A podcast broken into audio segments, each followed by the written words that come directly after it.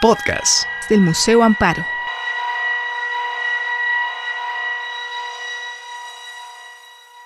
Hola, buenas tardes a todos. Bienvenidos a esta conferencia del día de hoy y más en general al ciclo de quehaceres del 2020. El programa de quehaceres para este 2020 eh, será todos los miércoles y articularemos varias posibilidades de discutir alrededor de prácticas artísticas a través de talleres, eh, ya sea adentro del museo o afuera del museo, conferencia como la que Daniel Montero eh, hoy nos ofrecerá y diálogos, charlas, presentaciones de distintos tipos. Así que bienvenidos a todos, eh, todos los miércoles, eh, desde ahora, desde hoy hasta junio, y retomaremos después de agosto a eh, el final de noviembre, primeros, primera semana de diciembre de este año. Es importante recordar que el museo ofrece una constancia a quien participa al menos 10 de estos eventos. Hoy eh, vamos a tener eh, la participación de Daniel Montero, que va a hablar en el marco de la conferencia de la exposición mm, de eh, José Dávila, que está en las salas del museo actualmente, curada por Amanda de la Garza. Y Daniel, lo cual agradecemos por acompañarnos hoy, va a ofrecer la conferencia Entre objetos y esculturas, algunas consideraciones históricas sobre la escultura contemporánea. Daniel, voy a leer tu semblanza y te damos la palabra. Daniel Montero Fayad es investigador investigador del Instituto de Investigaciones Estéticas y doctor en Historia del Arte por la UNAM. Ha sido docente en instituciones de educación superior como la UNAM y la Universidad Nacional de Colombia. Ha participado en diferentes proyectos de curaduría, promoción cultural y educación en Colombia y México.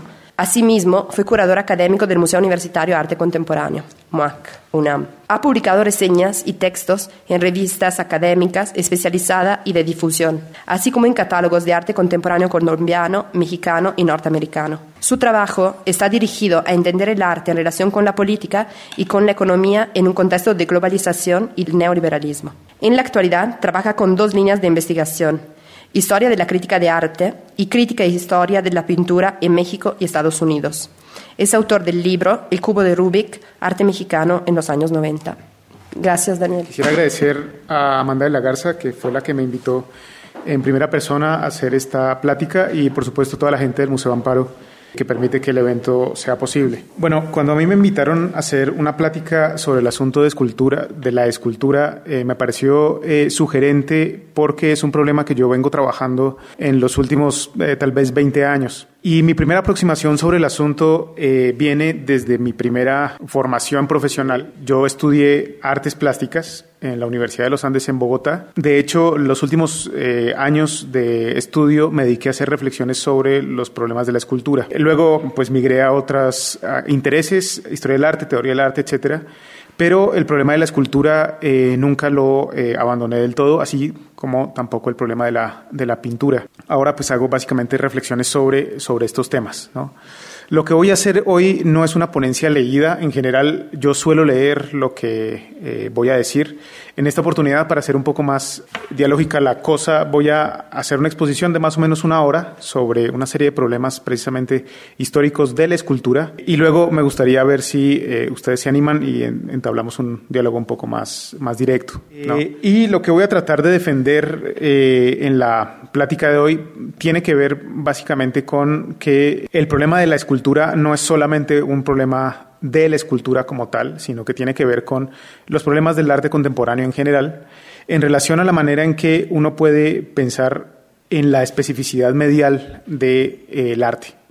Cuando estoy diciendo la noción de especificidad medial, no me estoy refiriendo a la tradición mexicana, sino más bien me estoy refiriendo a otra tradición, que es la tradición norteamericana. ¿Por qué estoy diciendo esto? porque es básicamente en Estados Unidos y desde Estados Unidos que se propagó cierta tradición de enunciar las prácticas artísticas después de la década de los 60.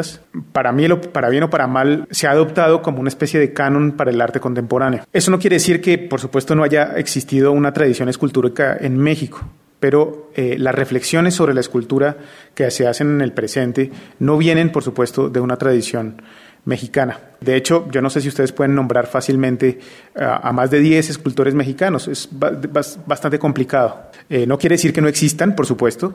Claro que han existido. En México existió una Bienal de Escultura en cierto momento, pero es difícil reconocer eh, a escultores tal cual mexicanos. ¿no? Tal vez Manuel Felgueres es uno de los más conocidos de su generación. Más allá de eso, lo que voy a trazar precisamente es a, través de cierta genealogía, básicamente norteamericana, que después se volvió en canon global, la idea de la crisis de la medialidad escultórica.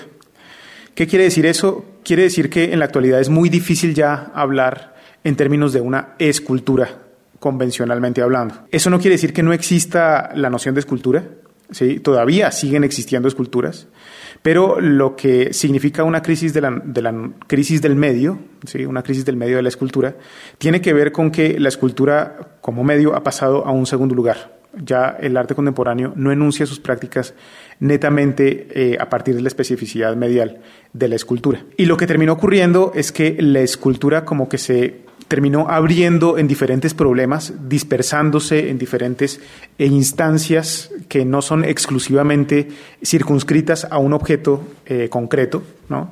sino que, de nuevo, se empezó a dispersar en otros momentos, ya sean públicos, dentro y fuera de las instituciones, ¿sí? comenzó a producirse en relación a la industria cultural o la industria de los objetos, y, por supuesto, eh, cuando estoy diciendo eso es que hay una reconsideración de su materialidad como mercancía. Eh, y, por supuesto, y en la actualidad es cada vez más difícil pensar en una noción de escultura vinculada de manera necesaria a su materialidad.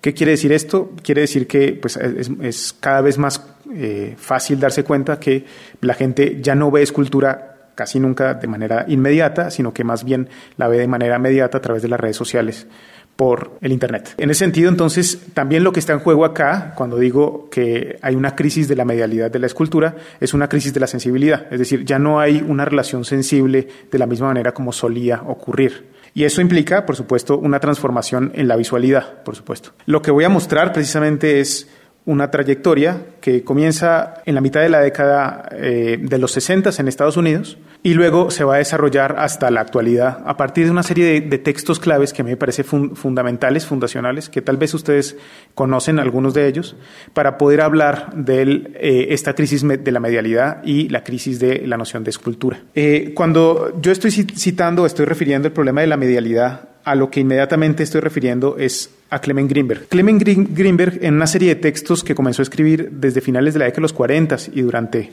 casi 20 años, desarrolló una idea del arte muy específica, que tenía que ver con la especificidad de medio.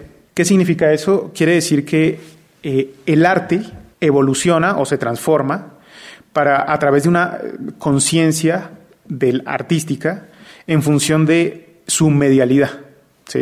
Y las exploraciones que hacen los artistas desde esta relación de la medialidad, desde mediados de la década, más o menos desde la segunda eh, mitad del siglo XIX, hasta básicamente Picasso, que es el que desarrolla esto de manera más evidente, lo que hacen es una exploración no sobre la, relación arte y vida y tampoco sobre la relación de la sensibilidad de los artistas, etcétera, ¿no? sino lo que hacen es tal, eh, tienden a pensar eh, según el relato de Greenberg, en cómo es que la pintura es cada vez más pictórica. Los elementos cada vez más pictóricos de la pintura están básicamente referidos a una planitud del cuadro, es decir, un cuadro abstracto que no tiene ningún tipo de profundidad, sino que más bien señala la, superficialidad del plano. ¿Qué quiere decir esto? Es, por supuesto, un arte que está absolutamente autocontenido, auto eh, legitimado como objeto artístico y precisamente eh, las exploraciones de vanguardia artística para Greenberg eh, son precisamente las que permanentemente se desarrollan hacia esta especificidad medial. Una pintura siendo cada vez más pictórica y esto tiene que ver con un momento eh, importante, por supuesto, en donde mucha de la pintura en la década de los 40 era sido, eh, había sido usada o era usada con fines propagandísticos por el régimen comunista y por el régimen nazi. La idea que tenía Greenberg era tratar de pensar en una eh, pintura cada vez más medial, precisamente porque una pintura cada, vez más medial es una pintura libre de cualquier tipo de ejercicio discursivo que fuera impuesto. Una pintura que reflexionaba sobre su propia condición de ser pintura, básicamente. ¿Por qué estoy diciendo esto? Porque este argumento se utiliza eh, para justificar la existencia del arte en función de la especificidad de los medios en general. Un alumno de Greenberg, que es Michael Fried, en 1967 publica un texto que es clave para poder entender esta disgregación de la medialidad escultórica que se llama Arte y Objetualidad. Desafortunadamente el texto, desconozco por qué motivos, no ha sido traducido. Ese texto es clave para poder entender la operación de esta pérdida de medialidad específica. Pero Michael Fried no está hablando de la pintura, sino que comienza a hablar de lo que podríamos nosotros considerar como un evento tridimensional más asociado a la escultura. Y, por supuesto, este texto es escrito a propósito de una serie de prácticas que para nosotros pueden ser entendidas como escultura, pero para Michael Fried no eran esculturas, sino más bien eran objetos. Por eso el, el nombre de ese texto se llama Arte y Objetualidad. El nombre de ese texto es muy claro. Para Michael Fried, los objetos no hacen parte del arte. ¿Sí? Y cuando aquí digo los objetos son los objetos de la cotidianidad. Un objeto de la cotidianidad no puede hacer parte del arte, sino que más bien un objeto hace parte de la vida. Cuando estoy diciendo que hace parte de la vida, tiene que ver con ciertos procesos de producción artística que pues, no están por fuera precisamente de esta especificidad medial una escultura siendo escultura, una pintura siendo pintura. ¿Por qué esto está por fuera de la especificidad medial? Si ustedes se fijan en esta obra, que es una de las obras más famosas de, Robert Morris eh, de esta época, tiene que ver con la idea de que pues, estos objetos no están siendo hechos por las manos humanas, sino que, por supuesto, están, haciendo, están siendo hechos en una fábrica. ¿Esto qué quiere decir? Pues que la manufactura ya no corresponde a un hacer de un artista específico, ¿no? sino más bien a un proceso industrial. Ahora, aquí hay otro asunto que es eh, interesante en relación a este, a este texto de Michael Fried. Hay un problema complicado en función de estos objetos. Y es que para poder verlos, lo que uno tiene que hacer es un recorrido por el espacio. Incluso si son tan sencillos como estos cubos eh, de cristal, ¿no? Porque hay una experiencia espacial. De hecho, muchos de los artistas del arte minimal, así los conocemos en la actualidad, lo que están intentando hacer no es un comentario sobre el objeto, sino más bien sobre el espacio que, circunda a ese eh, objeto. No es un comentario sobre la especificidad de los objetos, sino es un comentario sobre el espacio que los contiene. Esta obra en particular es muy significativa porque pues cuando uno entra, entra a la sala, pues ve estos cuatro cubos y de repente lo que uno ve es estos espejos en donde uno se ve reflejado. Inmediatamente lo que ocurre ahí es que pues uno se mete de alguna forma a la, eh, a la obra en el reflejo y uno comienza a participar de ella. Y hay otro elemento también significativo en el argumento de Michael Fried y es el tamaño de los objetos. Muchos de esos artistas hacen exploraciones de diferentes tamaños y juegan precisamente con los tamaños de estas cosas porque la idea no es presentar una escultura, sino más bien presentar objetos en ese sentido. ¿Qué quiere decir objetos? Quiere decir que el objeto se pone en relación al cuerpo del ser humano, se pone en una relación eh, directa y lo que cuenta es precisamente la relación entre el objeto, el espacio y la corporalidad. En ese sentido, para Michael Fried, estos objetos no son solo para ver, sino que a veces para él, se comportan como una especie de actores en un teatro. Estos objetos entonces comienzan a adquirir una especie de características teatrales. Entonces, por eso, en, el texto de Michael Fried, lo que se eh, afirma es que el peor enemigo del arte es el teatro en el sentido de que pues hay una especie de sobreposición de medialidades, porque el teatro no es escultura. El teatro es teatro, la pintura es pintura, la escultura es escultura. Esto parecen objetos actuando, se parecen más al teatro, según el argumento de Michael Fried, que a la escultura. Ahora, cuando Michael Fried está diciendo escultura, ¿en qué está pensando? Está pensando en esto. Es un artista muy famoso, Antonio Caro, casi contemporáneo a Morris. Le parece a Michael Fried que esto sí es escultura. Porque esto sí es escultura y esta pieza de Morris no lo es. Porque si ustedes se fijan, la lógica organizativa de los elementos de eh, la obra de Caro, lo que propicia es que uno se aproxime con la mirada a, la totalidad de la obra. Uno recorre la obra como si esta fuera una especie de pivote donde la eh, mirada eh, se posa y uno lo que hace es recorrerla pero para verla, no para estar con ella. Esto es significativo, muy significativo, porque lo que está diciendo Michael Fried es que la lógica de la escultura es una lógica autocontenida, es decir, depende de la organización de sus partes en función de la totalidad. La escultura está hecha no para estar con ella, sino para verla en el espacio. Este argumento es significativo porque, si ustedes se fijan, esto no es escultura, esto tiene que ver más con el mundo de los objetos, esto es escultura. El problema es que los artistas no continuaron por este camino, sino continuaron por este camino. ¿Sí? Muchos de los artistas del arte minimal derivaron en otras formas artísticas que no tenían que ver con eh, la especificidad medial, sino que tenían que ver más con formas de arte conceptual o con lo que nosotros conocemos en la actualidad como el land art. Recuerden, ese texto de Michael Fried, que es un texto de 67, es un texto clave para poder entender el problema.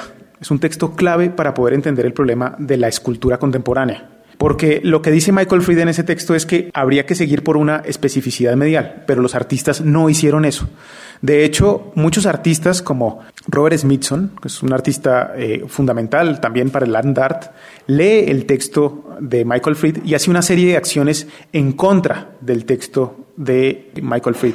Ese texto de Michael Fried es fundamental y fundacional para las prácticas del arte contemporáneo. ¿En qué sentido? En que puede ser entendido perfectamente como esta operación de, que, de la que apunta permanentemente el arte contemporáneo, que ya no es a la especificidad medial, sino más bien a los espectadores, al espacio de exhibición, eh, por supuesto a la imposibilidad de fijar con la mirada un solo objeto, sino más bien está en función de un recorrido. Y muchos de los, artistas contemporáneos de ese momento, de la, de la segunda mitad de la década de los 60, precisamente como estaba señalando, toman por este, por este camino.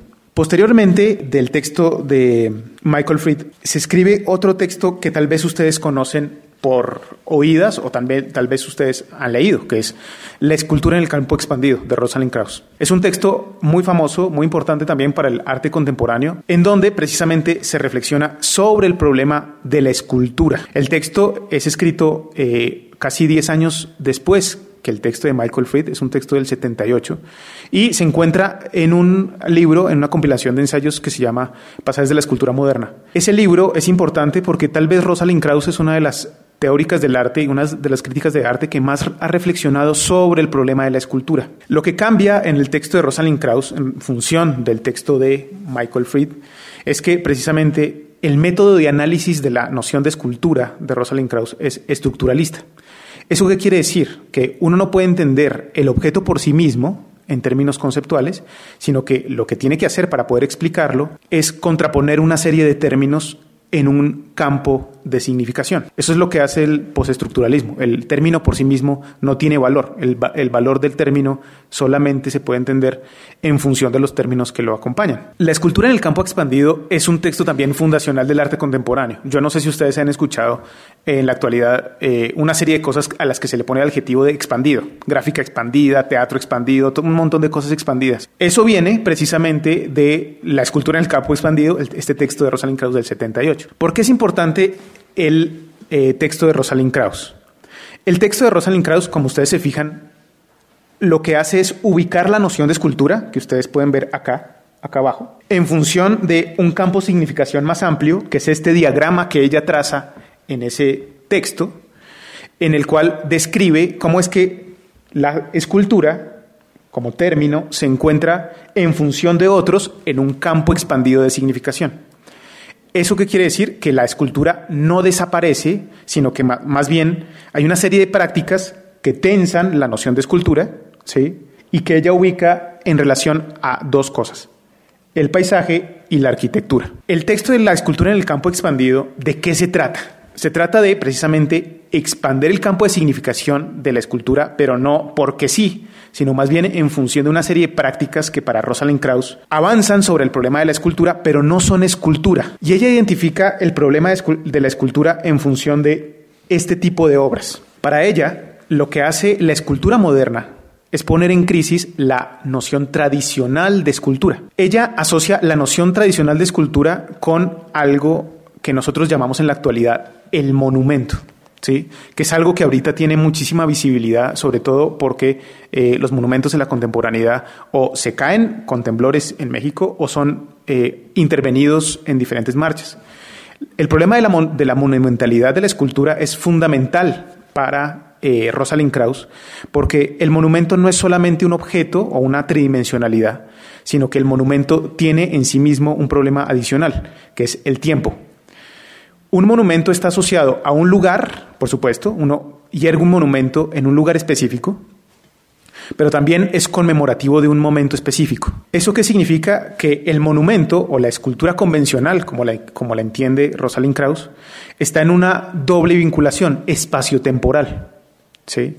Y esa doble, doble vinculación está en función precisamente de la base. Es decir, uno no encuentra una escultura monumental sin un base. Ustedes pueden hacer el experimento en las esculturas monumentales eh, de Puebla y ustedes se pueden dar cuenta de que eso es así, ¿no? Todos los monumentos tienen una base. Precisamente lo que hace la base, esto es fundamental, genera como una especie de marco de la escultura, es decir, la separa del mundo real y la vuelve una ficción tridimensional. Las esculturas entonces convencionales generan esta especie de, espacialidad y temporalidad muy particular a partir de esta separación de la, con la base. Pero la escultura moderna niega la base. La escultura moderna desplaza la base y la escultura toda, mucha de ella, se convierte en base. ¿Qué es lo que pasa con una de las primeras esculturas que hace eso, que es la columna infinita de Brancusi, que tal vez ustedes han escuchado o han visto en algún momento. Es una escultura muy famosa. Lo que hace Brancusi en la operación escultórica es elimina la base y es toda la escultura es base, es una especie de módulo repetido al infinito, por supuesto no al infinito, esto es una eh, operación conceptual, en donde pues esta escultura no es conmemorativa de nada porque no tiene o no está arraigada a un lugar, pierde su, es, su eh, espacialidad y su temporalidad. ¿sí? Es una escultura, para ponerlo de, algún, de alguna manera, desarraigada. Precisamente eh, hacia, la, hacia la década de los 70, lo que comienza a ocurrir es que muchos artistas comienzan a hacer una serie de obras de arte que nadie sabe muy bien cómo describir, pero que mucha gente comenzaba a describir como escultura, sobre todo porque se parecen un poco a la escultura en su tridimensionalidad, pero en términos convencionales no son escultura, porque incluso pierden su volumen o su volumen abarca toda la espacialidad, o incluso su espacialidad es el volumen, como en este, en este caso, que es un artista que hace una obra de arte que consiste en hacer un hueco.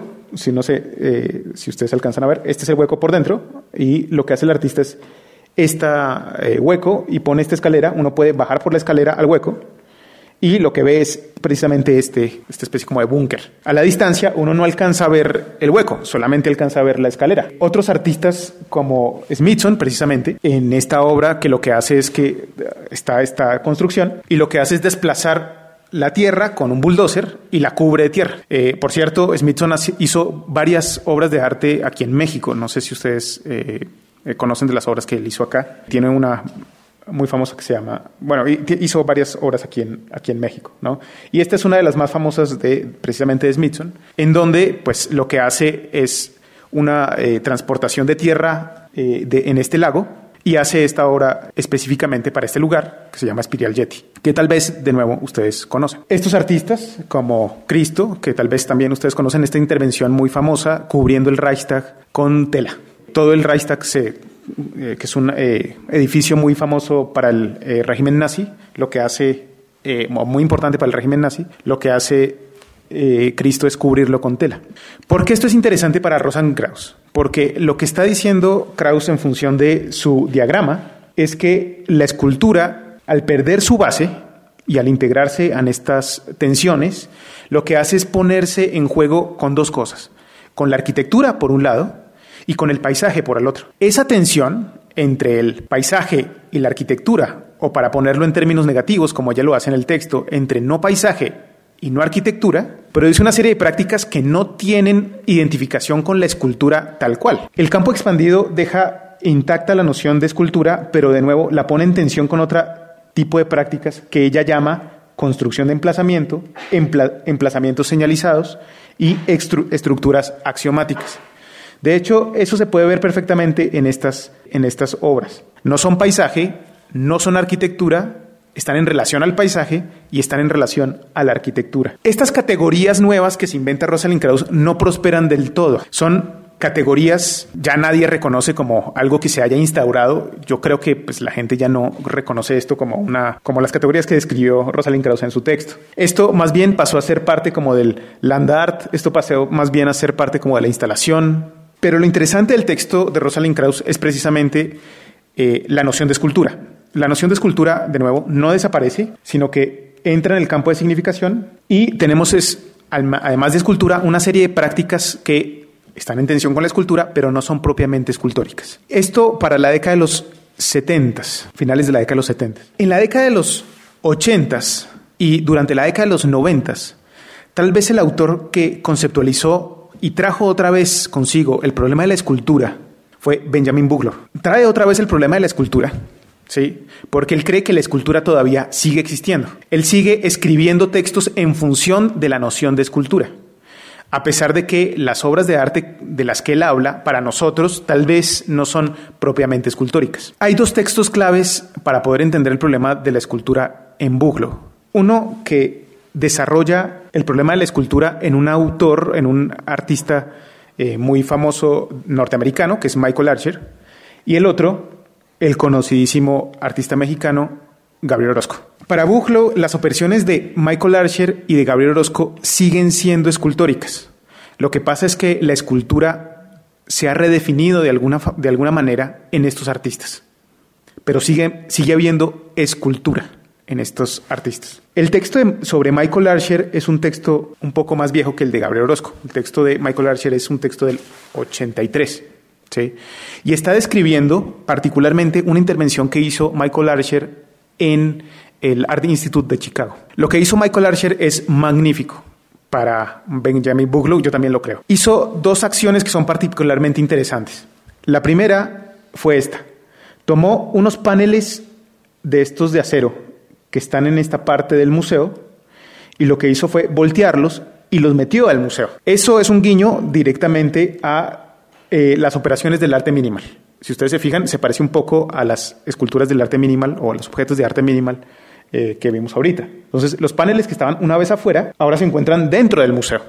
¿sí? Es un gesto de lo que nosotros llamaríamos en la actualidad de crítica institucional. Lo que estaba en la fachada se mete al museo. Lo curioso es que esta obra la compró el museo, pero pues, el museo no puede quedarse sin los paneles. Entonces, esto no está permanentemente exhibido, sino que más bien es una acción que puede ser replicada por el mismo museo. La otra obra que hace Archer es esta. Esta es una escultura de uno de los próceres conocidos en Estados Unidos que está a las afueras del Art Institute de Chicago. Y lo que hace eh, Michael Archer es tomar la escultura, quitar la base y meterla a una, a una de las salas de arte del siglo XVIII del museo. El tipo no hizo nada, digamos, no hay una operación material, él no hizo la escultura, lo que hace es tomar la escultura, la estatua, quitarle la base y meterla a las salas del museo. El argumento de Benjamin Buglow es que esto sigue siendo escultura. ¿En qué sentido? En el sentido de que todas las operaciones de la escultura moderna se pueden, se, pueden ver reflejadas en estas acciones. ¿Por qué? Porque según Buglow lo que hace es o tensa más bien la relación entre el espacio simbólico del museo y el espacio real del museo. El espacio simbólico como representatividad del espacio de exhibición y el espacio real como tridimensionalidad. Y por otro lado, cuestiona la noción de objeto funcional, como estos paneles, y eh, la noción de objeto estético. Esas nociones de objeto funcional, objeto estético, o espacio simbólico y espacio real, según Benjamin Buglow, son algunas de las cosas que incorporan estas acciones de Michael Archer. Pero al hacer eso, hace un comentario sobre la escultura moderna. En ese sentido, para Benjamin Buglow, Michael Archer para ese momento seguía siendo escultor, en cierto sentido. Comentarios sobre la escultura. De hecho, el texto sobre Michael Archer es interesante. El título se llama El fin de la escultura moderna en Michael Archer. Lo que hace, según Benjamin Buglow, es acabar con la tradición modernista de la escultura al introducir precisamente estas variables al museo.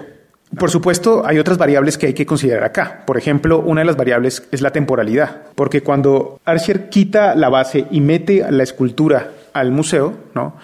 este objeto, que tiende a ser precisamente monumental, es cuestionado directamente al ser metido en estos objetos que tienden a ser más decorativos. Entonces, la temporalidad del monumento es cuestionada directamente en la acción de Archer. En el texto de Gabriel Orozco, que es un texto de 1996, es un texto importante también, no solamente para Benjamin Buglow, sino también para Gabriel Orozco. Este es uno de los textos más importantes que se escribió sobre Gabriel en su momento. Hace un argumento similar. El texto del 96 se llama La escultura de la vida cotidiana. De hecho, esto es muy problemático porque si uno piensa, pues en la vida cotidiana no hay esculturas tal cual, porque pues la vida cotidiana no produce elementos escultóricos, produce elementos tridimensionales, pero no esculturas tal cual. Entonces, ya desde el texto, eh, desde el título del texto, hay un problema complejo. El argumento de Buglow en función de la obra de Gabriel Orozco es similar al texto de, eh, que escribe sobre Michael Archer. No sé si ustedes recuerdan la operación que hace Gabriel Orozco en esta obra. Él compra un auto francés muy popular en la década de los 70, creo que de la década de los 70, y lo que hace es retirarle la mitad del centro. ¿sí? No sé si, si lo alcanzan a percibir Luego junta las dos mitades y queda este auto compacto, de ya no dos asientos, sino de un solo asiento. La operación de retirar la mitad del auto, o este, este fragmento del auto y después juntarlo, para, para, perdón, para Benjamin Buglow es una operación escultórica. Es una operación escultórica, es, trata el objeto de la cotidianidad como si fuera un material escultórico. ¿sí? Pero por supuesto, el auto no es una escultura, sino que el auto hace parte de la industria automotriz, por supuesto. Y no solamente eso, sino que el auto es un eh, objeto que hace parte de la cotidianidad. Eh, en ningún momento, para nadie, un, un auto es una escultura. Pero el procedimiento que opera aquí Gabriel Orozco, según Buclo, es un procedimiento escultórico que parece que fuera contradictorio, de nuevo, porque uno no hace esculturas con objetos de la vida cotidiana. Por supuesto, la noción de objetos de la vida cotidiana no es un invento de Gabriel Orozco. Hay una serie de autores y de artistas que han utilizado objetos de la vida cotidiana para hacer eh, obras de arte. El más famoso de ellos, por supuesto, es Duchamp. Eh, pero esto no es una operación duchampiana de principio, porque ustedes se fijan, si hay una intervención sobre el objeto, esta pieza retirada. En ese sentido, lo que, lo que tensa Gabriel Orozco en estas obras es la industria cultural o la, o la industria, esta materialidad del objeto, que puede ser considerado a la vez como escultura. Entonces, la artisticidad del objeto artístico eh, de Gabriel Orozco está tensado entre los objetos de la vida cotidiana y los objetos del arte, con esta operación escultórica sobre este elemento. Lo que desarrolla Benjamin Buglow en todo el texto es, por supuesto, dos modelos de recepción diferentes. Y aquí es donde pues ustedes se pueden fijar que ya comienza todo el problema. Es porque un auto puede ser arte. La operación en la que eh, está incurriendo el artista es una operación artística de principio, es decir, una operación escultórica, este retiro del fragmento y después volverlo a unir. Pero esto no es una escultura en un sentido convencional, es decir, uno no la puede ver como una escultura convencional, no es una piedra tallada, sino que el material, la materia prima incluso no es el, no es el metal del auto, es el auto. Eso altera de manera significativa la percepción de esto que él llama escultura. Por, esto es, por eso esto es una escultura de la vida cotidiana. La relación que uno tiene es, puede ser considerada por un momento eh, estética, es decir, uno puede considerar esto como una escultura convencional, pero por otro lado, pues esto no tiene la noción de autonomía convencional del arte. ¿Qué quiere decir esto? Que esto es un auto, es decir, esto es una especie de para poner unos términos que tal vez un poco inadecuados, pero voy a utilizarlo, una especie como de híbrido entre una escultura y un objeto de la cotidianidad. La experiencia eh, está tensada precisamente entre estas dos operaciones, entre observar un auto, pero al mismo tiempo observar una escultura, es decir, tener una experiencia estética autónoma con lo que ve uno, pero también al mismo tiempo una no autonomía, es decir, esta relación que esto, lo que yo no estoy viendo no es propiamente artístico, ¿no? sino que me pone a mí en un espacio cultural diferente, ¿sí? que sería el espacio del consumo. Por supuesto, la noción de escultura para Benjamin Buglow es fundamental, porque él es un gran detractor de la pintura de la década de los ochentas. La pintura de la década de los ochentas en México, ustedes tal vez la han visto, es lo que se denominó neomexicanismo, que es una pintura que exalta ciertas formas de identidad. Pero, pero Benjamin Buglow, la pintura de los ochentas, y mucha de esa pintura todavía se seguía haciendo en la, a mediados de la década de los noventas, era una pintura que apelaba a formas de identidad mediadas por el mercado. ¿Qué significa eso? La pintura se, había vuelto solamente como un eh, producto mercantil solamente, que exaltaba a su, vez formas de identidad que él asocia con formas autoritarias.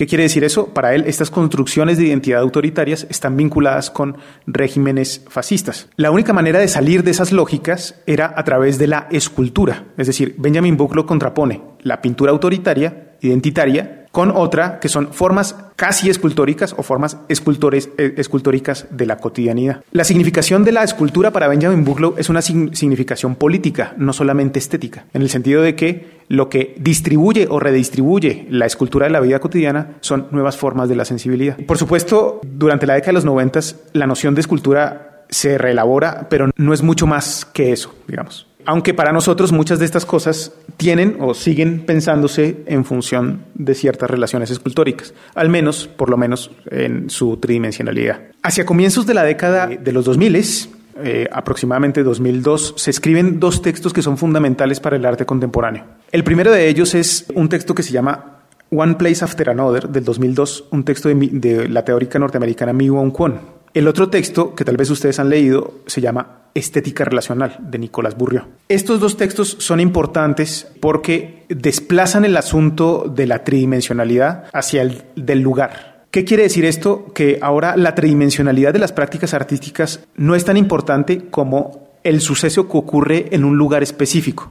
o más bien, para ponerlo en otros términos, lo que hacen estas formas artísticas es señalar un lugar pero no lo hacen en estos dos textos de la misma manera. Y este señalar un lugar no es neutral, sino que al señalar este lugar redistribuyen a su vez los elementos sociales que están en este espacio específico. Uno de los ejemplos que pone Kwon en su texto de One Place After Another, uno de los ejemplos más famosos de la historia del arte en esta redistribución, a partir de una intervención del lugar, es esta, que es una obra de Richard Serra del 81 que se llama Tilted Arc. Esa obra fue muy controversial porque lo que eh, le piden una obra de arte a Richard Serra para una plaza pública en Nueva York.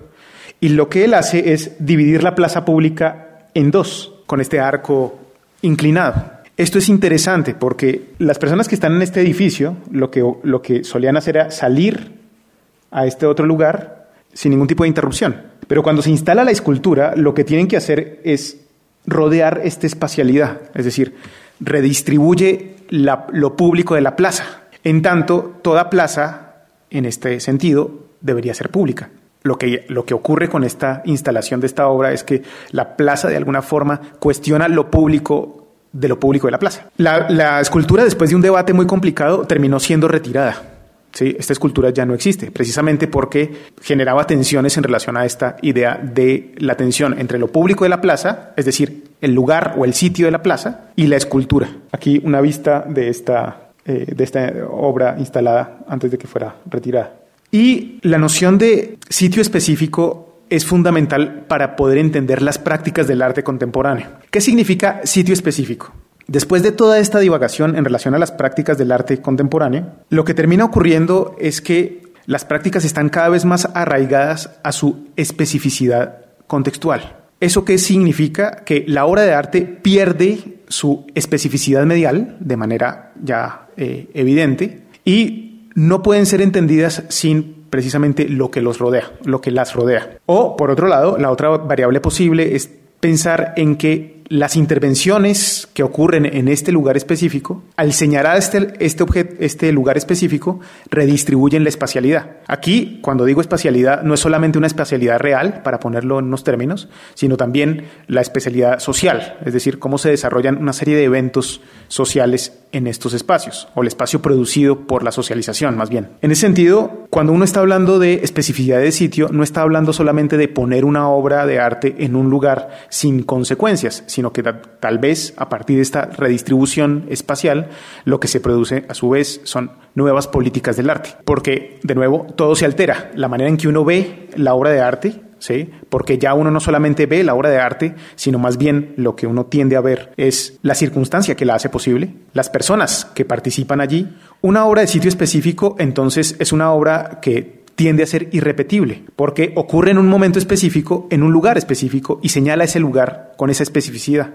En ese sentido, no, es, no dura para toda la vida, sino que está muy enmarcada en ciertos tiempos muy determinados. ¿Qué significa esto? Que muchas de las acciones que ocurren se desplazan ya no hacia, por supuesto, un tiempo indeterminado, en un espacio indeterminado, sino más bien a un lugar específico en un tiempo corto. El otro texto, el texto de Nicolás Burrió, que de nuevo ustedes tal vez han escuchado hablar de él, que es Estética Relacional, hace una operación significativa en relación a este tipo de prácticas. No sé si ustedes reconocen este tipo de prácticas que, de nuevo, a partir del texto de Nicolás Burrió, son llamadas estética relacional. ¿Qué es la estética relacional? La, estética relacional es un evento que ocurre en un espacio y la obra de arte no es los objetos que ocurren ahí, sino que más bien la obra de arte es las relaciones posibles que provocan estos objetos. Y estas relaciones posibles son por supuesto, relaciones humanas. Lo que hace este artista, que también es un artista muy importante eh, de este tipo de prácticas, o tal vez uno de los que inaugura este tipo de prácticas, es lo siguiente. Hace una especie de display de objetos, eh, muchas veces son objetos para cocinar, y lo que ocurre es, en efecto, eso, una preparación de alimentos en una galería o en un museo. Eso ha ocurrido aquí en la Ciudad de México, en la Galería Curimansuto, un par de veces.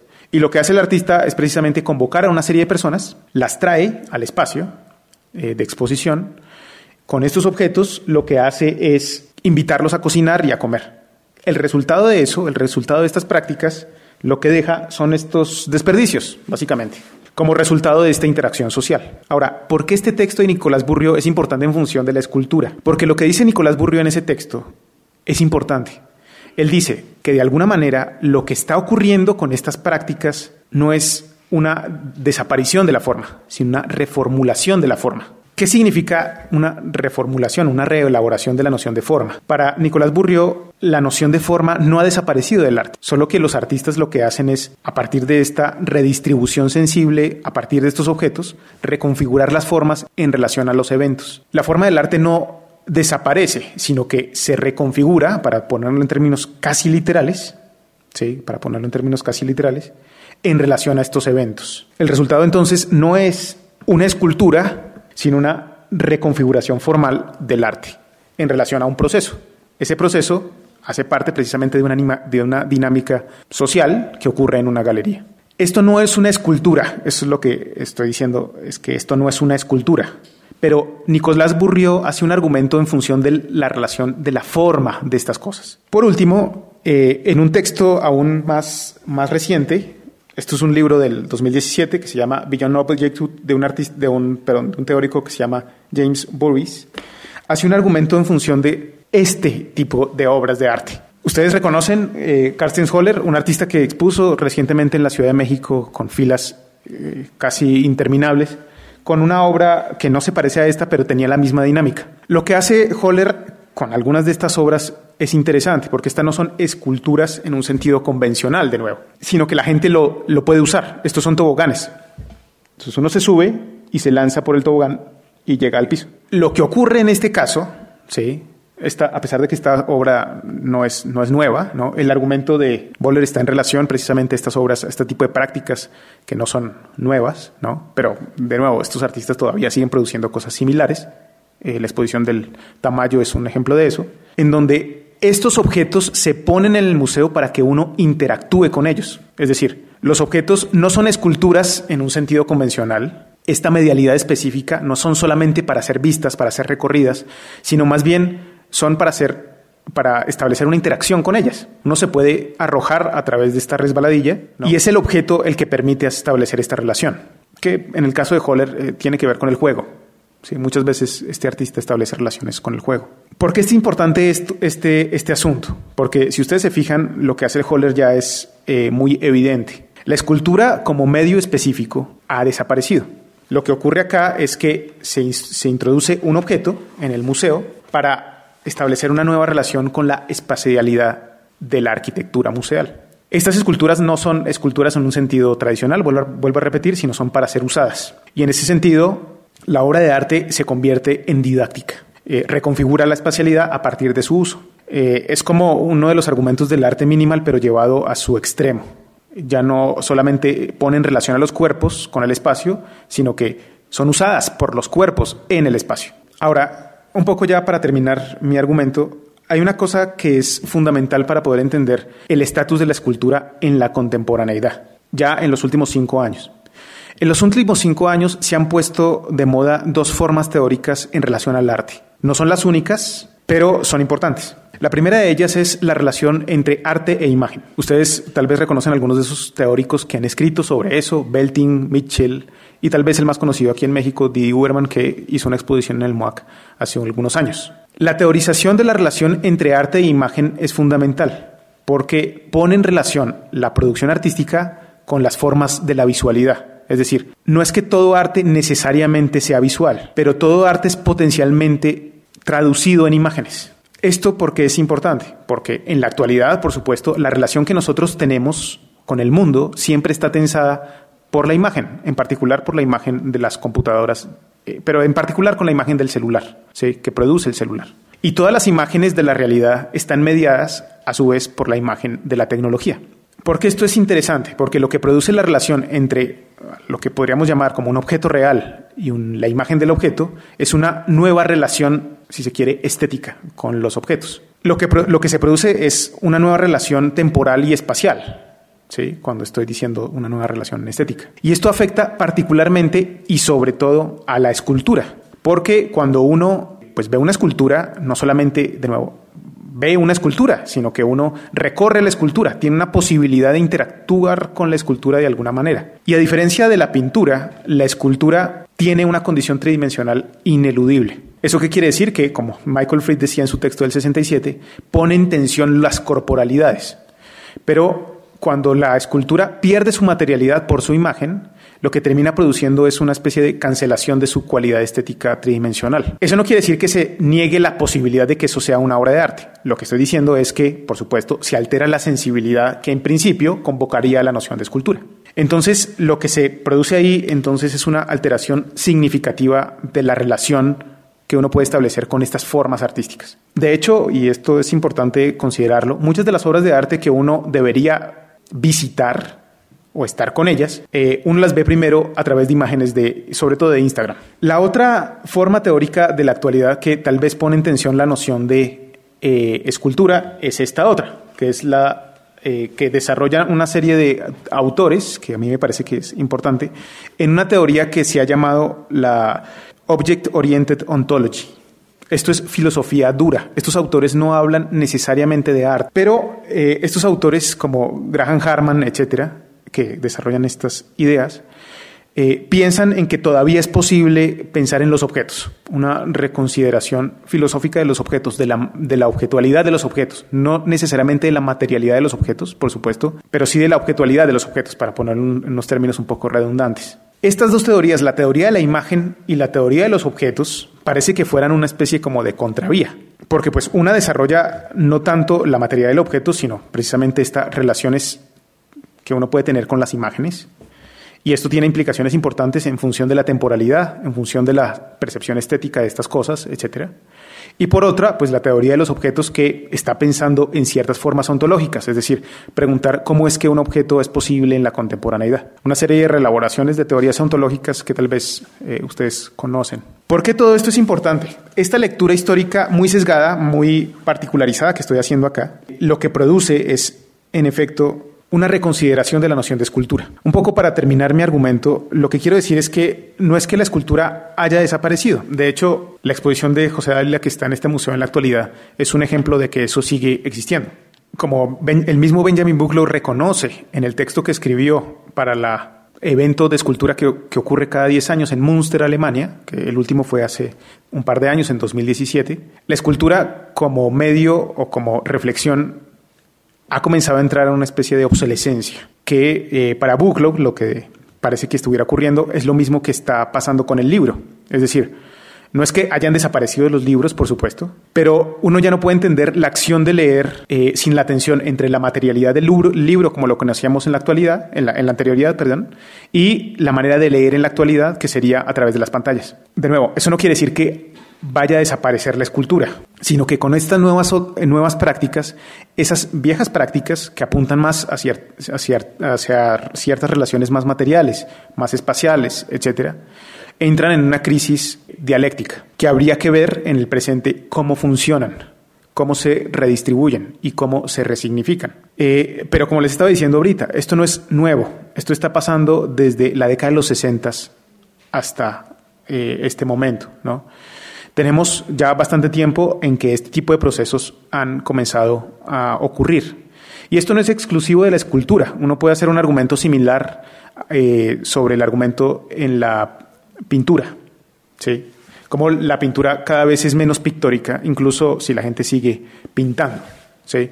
Y cuando digo, cuando digo cada vez menos pictórica, me estoy refiriendo a la tradición grimberiana de esta exploración medial, cada vez más medial, de la pintura.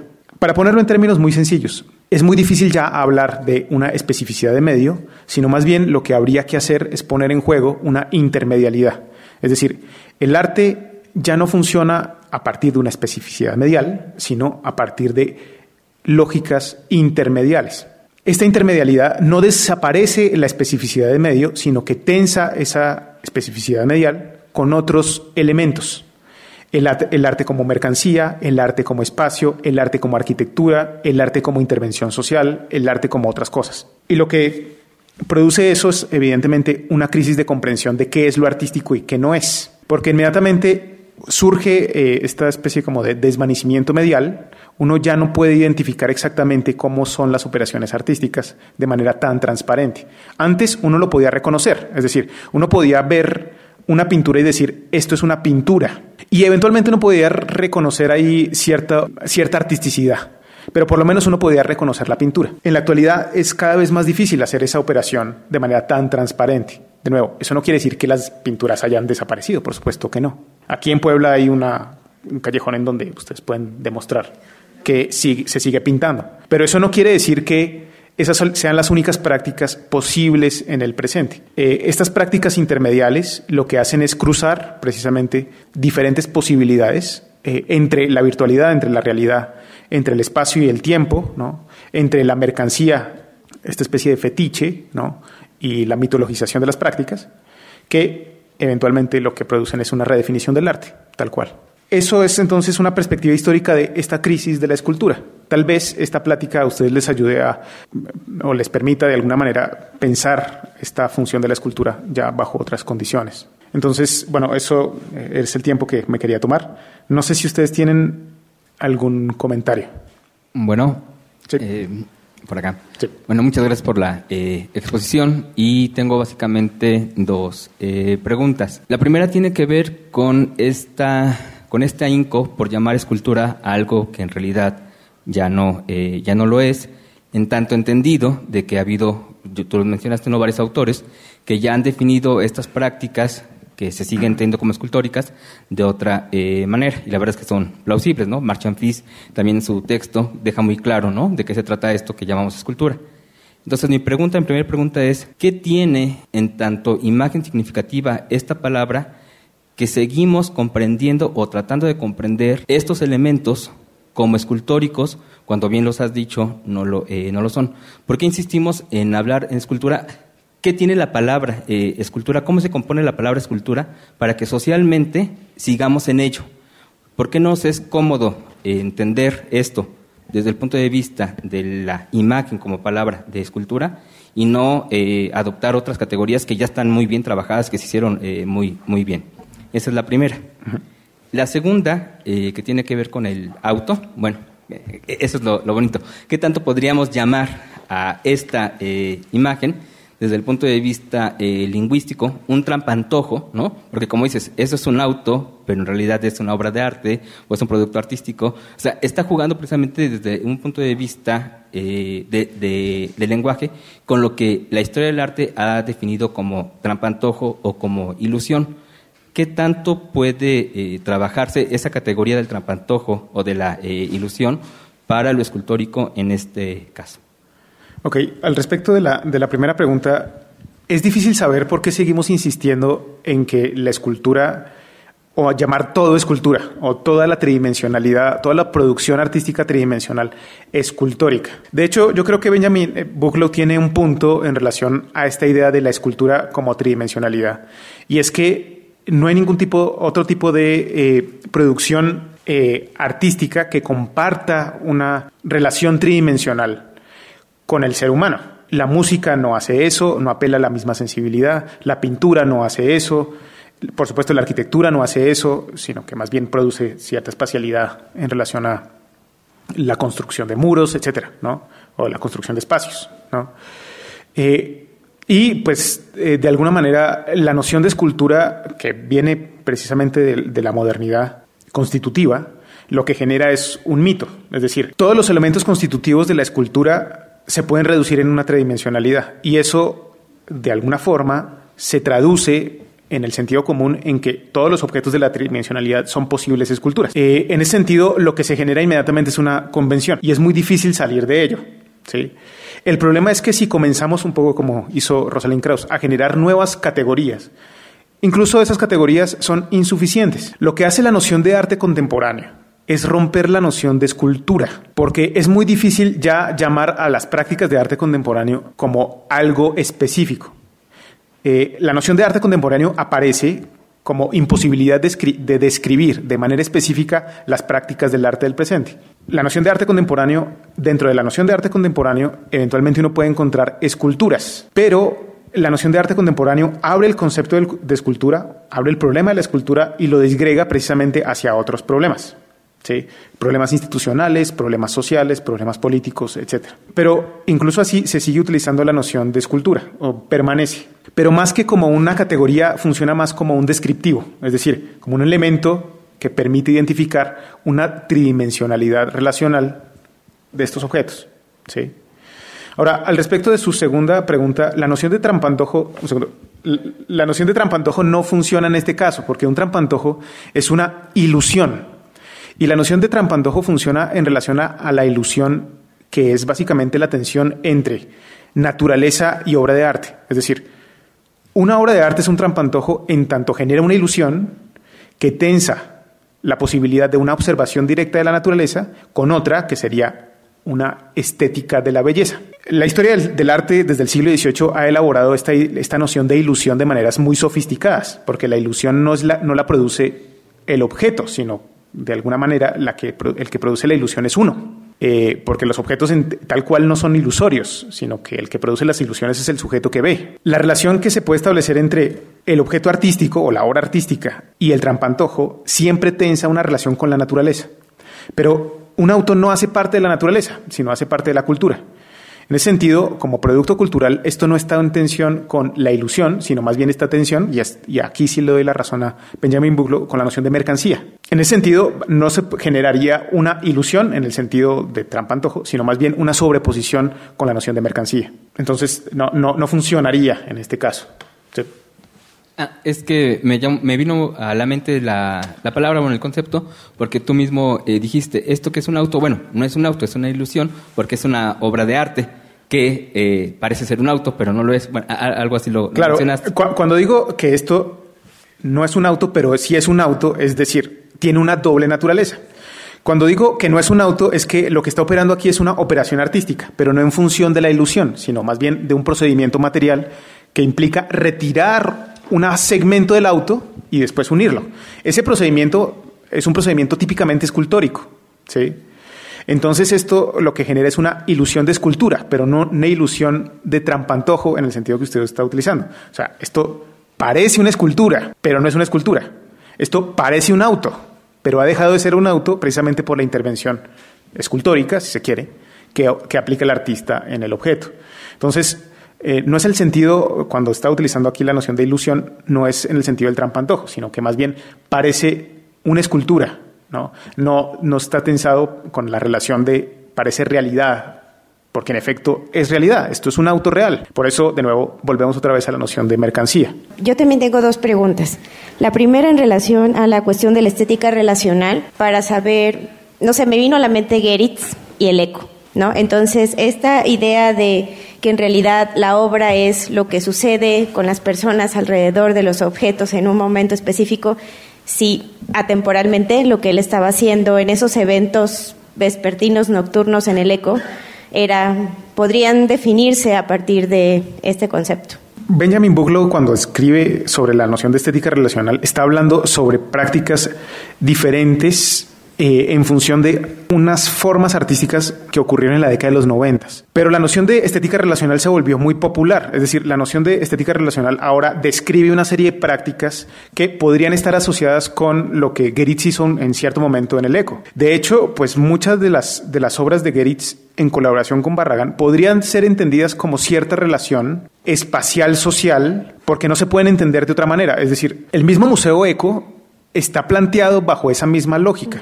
Pero como varias personas han eh, argumentado, entre esas Daniel Garza Usabiaga, lo que, lo que el Museo Eco propiciaba en cierto momento eh, era esta nueva sensibilidad con la arquitectura. Pero no solamente eso, por eso también se, le construyó un bar dentro, ¿no? Que implicaba pues cierta socialización. ¿Podría ser esto descrito como cierta estética relacional? Sí, pero hay una cosa que vale la pena pensar y es que la estética relacional deja residuos y esos residuos son los que se consideran también como artísticos. Muchas de las obras de, de Geritz que utilizan este misma, esta misma lógica no hacían eso era el evento y ya, y luego pues, no pasaba nada, ¿no? Muchas de estas obras de la estética relacional sí dejan como esta especie de huella, que es importante también. O a lo mejor estas piezas se presentaban a la galería y que se accionaban, se destruían a sí mismas y que no queda más como que el registro o el objeto como documento, ¿no? La, estética relacional es una cosa que es eh, muy complicada de entender, sobre todo por la pregunta de por qué los artistas están haciendo esto o por qué estos artistas consideran que estos son formas de arte eh, pertinentes para ese momento. Lo que ocurre es que lo que la premisa es tratar de producir obras de arte bajo una lógica que escapan de la lógica de la mercancía.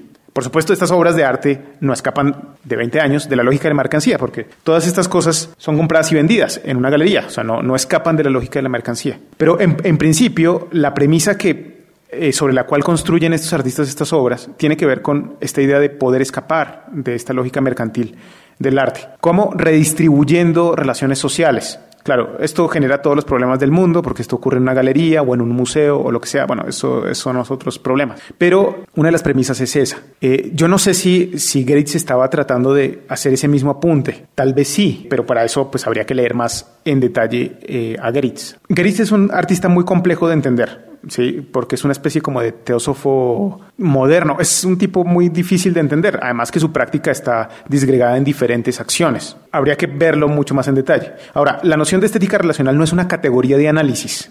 ¿Sí? Y tampoco es una, no sé cómo decirlo, sí, no es una categoría. Es decir, uno no puede decir, estas prácticas son estética relacional, estas no son estética relacional. No. Lo que estaba haciendo Burrio era, de nuevo, un descriptivo de una serie de prácticas que a él le parecía que eran importantes en la década de los noventas.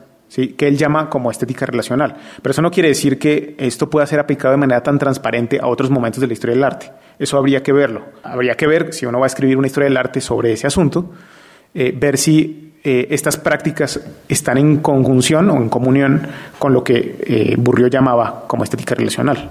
Habría que tener mucho cuidado. Una perspectiva histórica. Gracias. Y la segunda pregunta, me quedó un poco de duda porque ya no supe exactamente de qué lado estaba Benjamin Buglow, donde decía que la vida cotidiana no genera esculturas, sino objetos tridimensionales, ¿no? Entonces, de pronto, como que miro hacia atrás y pienso en piezas como Warhol, o en artistas como Warhol, o la taza de Beret Oppenheim, o algo así, que están vinculados directamente con la vida cotidiana, pero que digamos que sí se les ha dado la categoría de escultura, pero no sé si es que ello tiene que ver con la imposición que genera la institución museos sobre el objeto o el mercado del arte sobre el objeto o es una cuestión que tiene que ver más con la coseidad del objeto. Pero, eh, de nuevo, tiene que ver con la misma pregunta que él hacía ahorita. Que la caja de brillo box de Warhol haya sido descrita como escultura no quiere decir que sea una escultura de manera transparente. ¿Qué significa eso?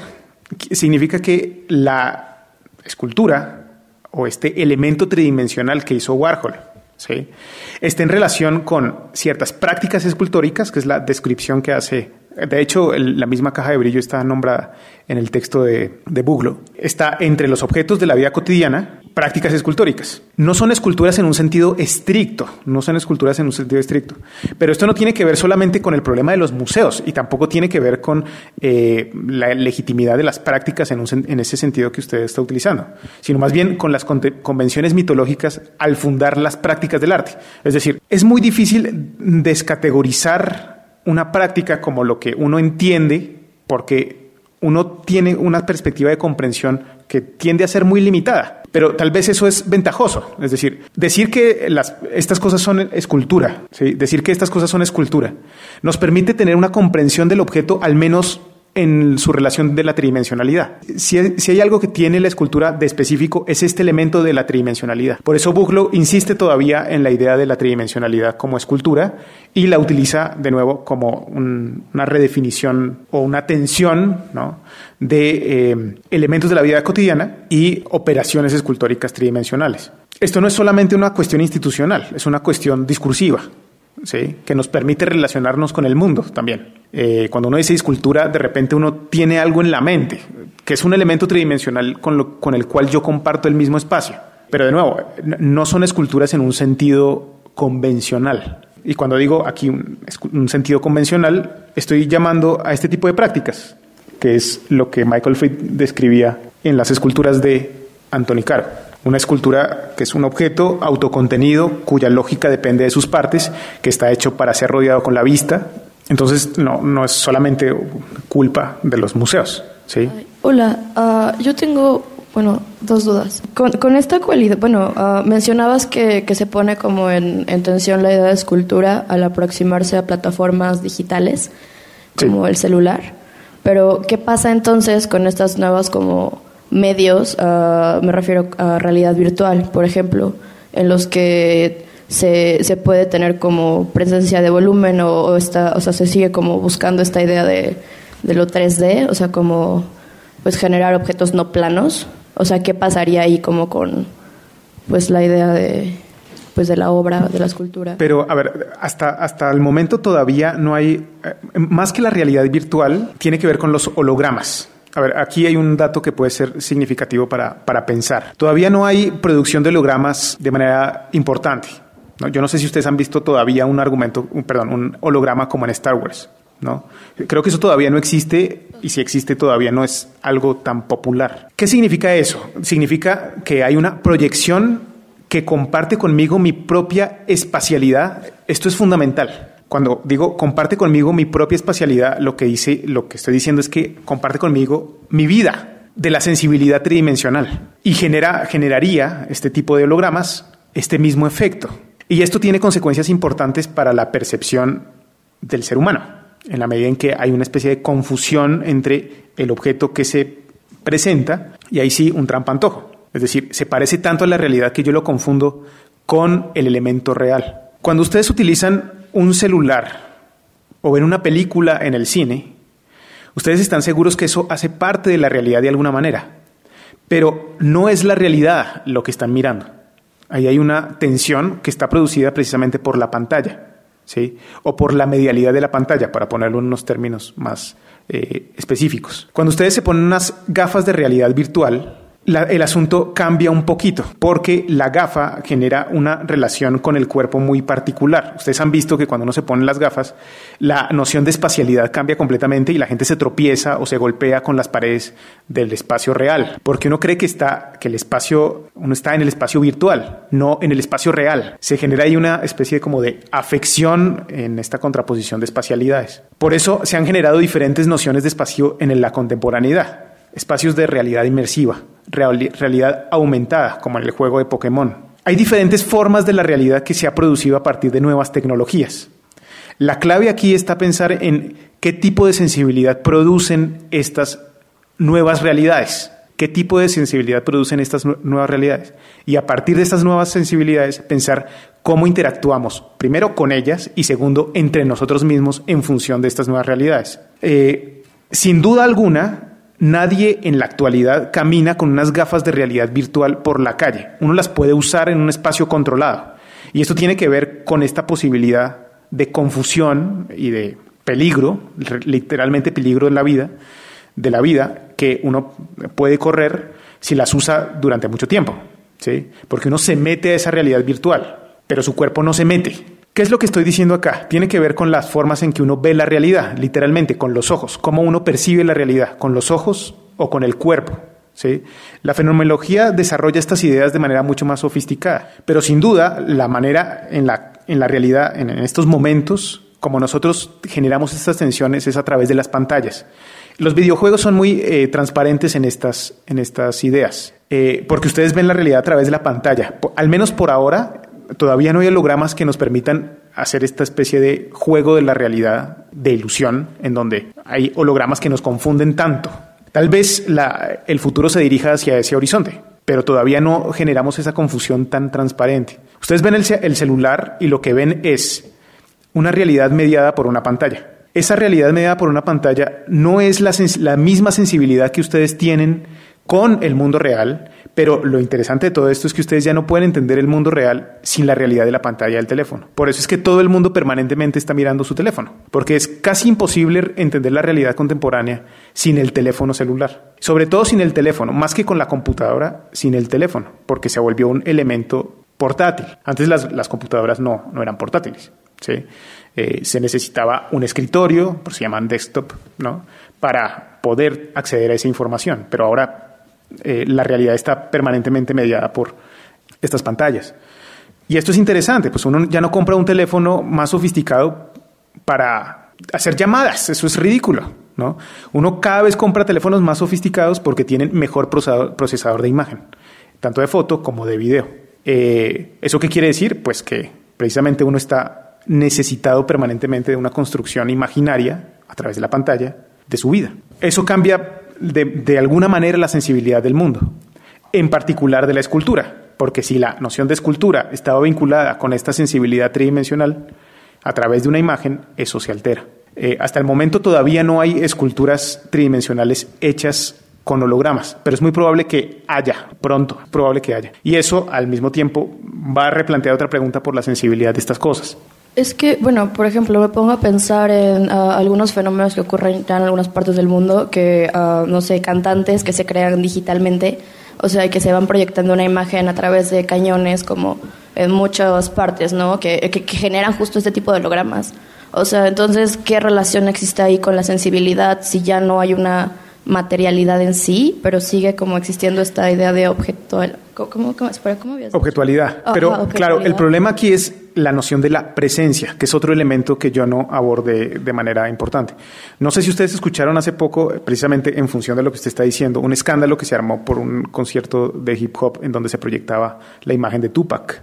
Ah, eh, que eso generó un problema grande dentro de la comunidad de hip hop. Porque había una pregunta importante, es ¿Qué tipo de presencia producen estas imágenes? Si ustedes piensan, la noción de presencia no es solamente de presente, sino que trae al presente esta presencia, es decir, qué tipo de tiempo, con qué tipo de tiempo estamos jugando. Esto es muy problemático, porque es a veces traer desde el pasado presencias que ya debieron haber desaparecido.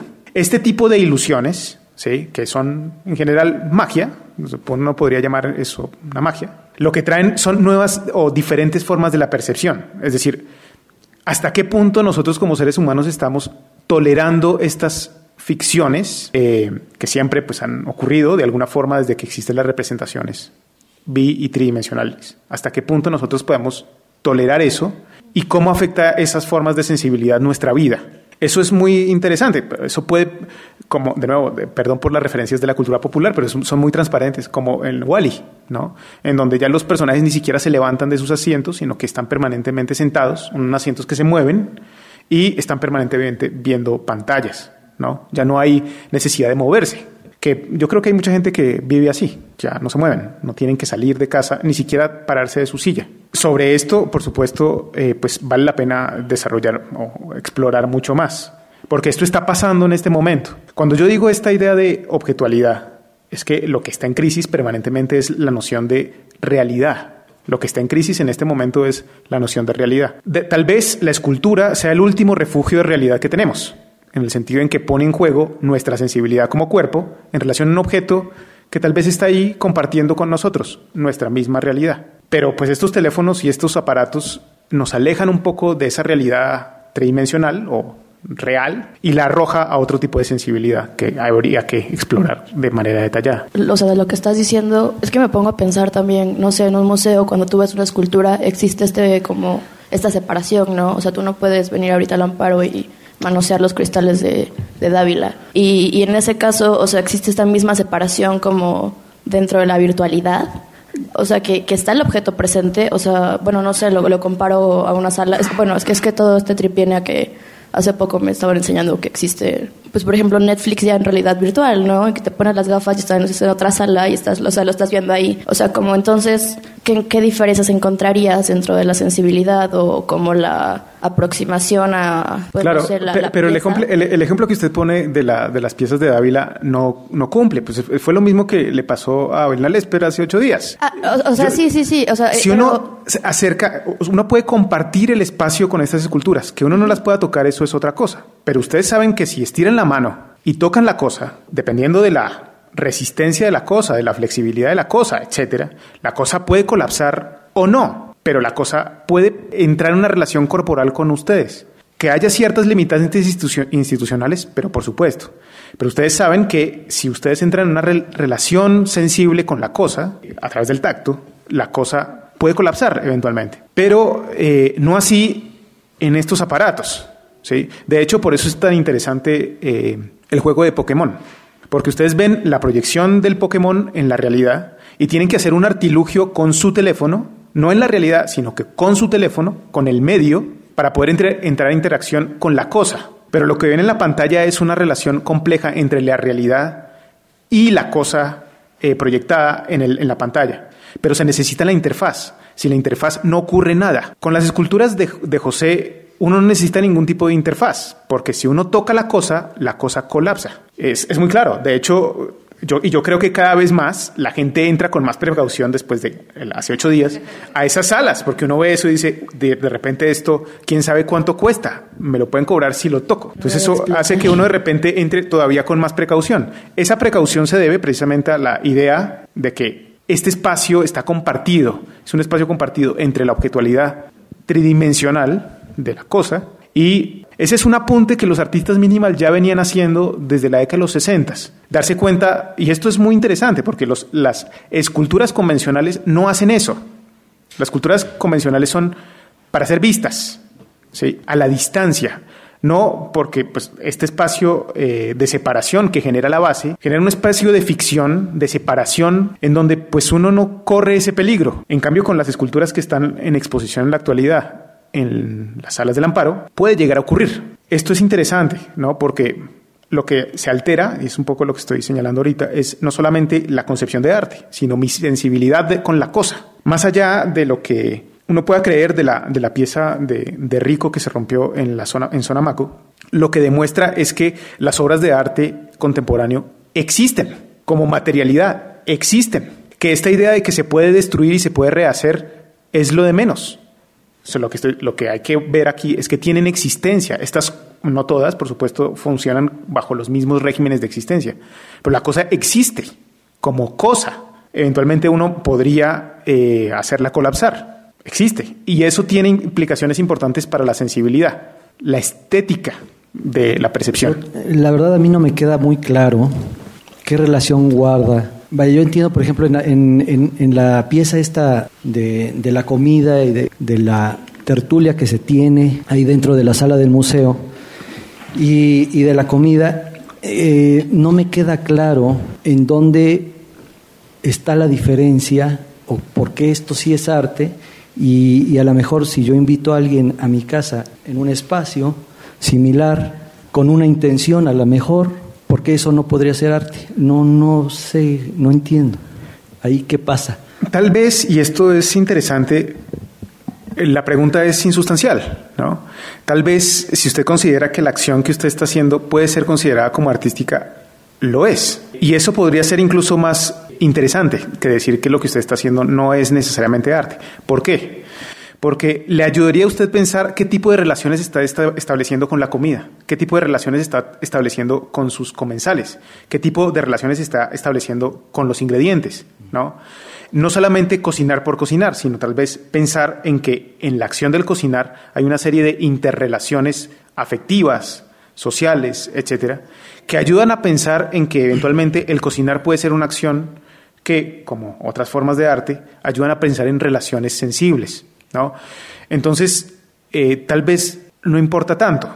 El asunto que tiene que ver con esto es precisamente como la manera en que estas cosas se insertan dentro de los mercados del arte o dentro de las formas críticas del arte. Para poder hacer uno este tipo de acciones dentro de ciertos marcos de lógicas institucionales, eventualmente esto permite, digamos, pensar en otros momentos del arte que son los que eventualmente ayudan a señalar estas prácticas. Pero eso no quiere decir que esto, que su acción sea menor que la que hace Tirabanilla. Tal vez, eh, tal vez después de esta charla, usted pueda comenzar a pensar en que su cocinada diaria, no sé si usted cocine a diario, pero la cocinada puede ser considerada también como una eh, reflexión sobre las relaciones entre los objetos, entre las personas, etc. Si no es arte o si es arte, pues tal vez en este caso es lo de menos, ¿no? Lo que sigue, las preguntas que siguen, tal vez son más interesantes. ¿Cuáles son las relaciones que yo tengo con la comida? ¿Cómo yo me relaciono con los utensilios que utilizo para cocinar? Cuando yo invito a alguien a mi casa para, para cocinarle, ¿qué tipo de relación estoy estableciendo? Ese tipo de preguntas tal vez, más allá de si esto es arte o no, tal vez son interesantes porque ayudan a reconocer eh, una serie de elementos sociales que tal vez no tendrían el mismo reconocimiento más allá de pues, la misma, la mera acción. Para mí esas preguntas son interesantes, ¿no? Pueden, pueden ser complejas en sí Entonces lo que estoy entendiendo es que la reflexión sobre las cosas es arte. Cualquier reflexión que uno tenga sobre algún acontecimiento o una relación con algún objeto o alguna persona, ¿Eso es arte? No necesariamente, porque, por ejemplo, si, uno, si ustedes se fijan, la relación que establece la ciencia con el mundo, que también son relaciones específicas de observación, yo veo que esta bolita cae y tengo que explicar por qué, es diferente a la relación que uno establece con las relaciones artísticas. ¿sí? Es decir, la relación que uno está, o, las preguntas filosóficas que se dirigen hacia otro lugar. Lo que estoy diciendo es esto, cuando uno está con... Yo no sé si estas obras de arte son buenas o malas. No estoy diciendo que estas sean las mejores obras de arte. Eso no es lo que estoy diciendo. Lo que estoy diciendo es que estas formas artísticas llevan a reflexionar sobre ciertos asuntos. Esos asuntos tienen que ver con la manera en que se configura lo sensible. Es decir, cómo es que una acción como el cocinar a otros permite que mi sensibilidad con estos objetos que pertenecen a la cotidianidad dentro de un marco reflexivo, sensible, que implica este olor, que implica esta conversación que estamos teniendo mientras estamos comiendo, permite pensar sensiblemente en estas cosas. La, ciencia no piensa de esta manera. La, ciencia no pregunta cuál es la relación estética que yo tengo cuando la bolita cae. Esa no es la pregunta que hace la ciencia. La, ciencia hace una pregunta de, tengo que explicar por qué esto cae. Y la explicación de eso se traduce en una fórmula matemática que produce a su vez una fórmula física, que es la ley de la gravedad. Eh, pero la, ciencia no pregunta por la relación sensible. Está constituida a partir de una relación, por supuesto, de una observación del mundo, la bolita cae, pero no se interesa tanto por la relación sensible, sino más bien en explicarla. La filosofía, dependiendo un poco de la, eh, corriente filosófica que uno siga, a veces más, a veces menos, se ocupa de la relación sensible. Pero para que sea filosofía tiene que ser explicada de forma conceptual. Entonces, la filosofía se escribe, no se ocupa tanto por esta eh, sensibilidad. Entonces, más allá de si esto es arte o no, y si ustedes pueden pensar en que están haciendo arte o no cuando caminan, eh, para hacer una comida, etc., para mí es suficiente tratar de pensar en esta sensibilidad precisamente en estas acciones que son simples. No estoy diciendo que sean obras de arte buenas o malas, eso ya es otro ejercicio que pertenece a la crítica de arte. Buenas noches. Eh, quisiera preguntar sobre esto que es efectivamente re problemático, el problema de la mercancía y también en, esta relación dialéctica entre dos formas que ahora son muy comunes, una es como la de Tomorrow is Another Day, que justo lo que genera es eh, una imaginación cercana al archivo, a, cercana a la, arqueología, porque justo va dejando rastros, de estos rastros se, se toman registros, de estos registros se conforman archivos, hasta que eh, eventualmente lo que se está eh, exponiendo es justo el registro, el eh, archivístico de ese tipo de huellas. Y por otro lado, la, la, la, la experiencia, puedo decir, inmersiva, que yo diría casi blockbuster de, de, de, instalaciones como las de Kusama o como de Ai Weiwei, etcétera, que también están en el otro, digamos, extremo, y sí diría yo que son casi blockbuster, porque justo están también pensadas de esta manera casi obsesiva, compulsiva, para crear otro tipo de imaginación archivística, pero ambas caen, al final de cuentas, en, la mediación de Instagram, por decirlo eh, de esta manera, y que justo nos da para, eh, y quisiera eh, en este caso saber su reflexión, pensar en justo el problema de la mercancía, no solo nada más como que la forma artística se reconfigura para escapar de ser una sola objetualidad, sino que además, pero, pero sí crea, digamos, un byproduct de esa, de esa forma, es una otra objetualidad, que es justo la imagen de la red social. Entonces quisiera, quisiera saber su reflexión al, respuesta, al respecto. Ahí hay que hacer una pregunta que es una pregunta difícil de contestar y es, ¿las imágenes son objetos? Eso es, ¿cuál es, es una pregunta que yo no me inventé. Didi Werman hace la misma pregunta. ¿Cuál es la materialidad de la imagen? Es una pregunta muy complicada de contestar. Pero si sabemos algo es que las imágenes no son objetos en sí mismas. Puede tener materialidad, pero no son objetos, ¿no? Ahora, hay una cosa que hay que decir al respecto de, esta tensión que usted está señalando. Obras de arte, digamos, mucho más de experiencia.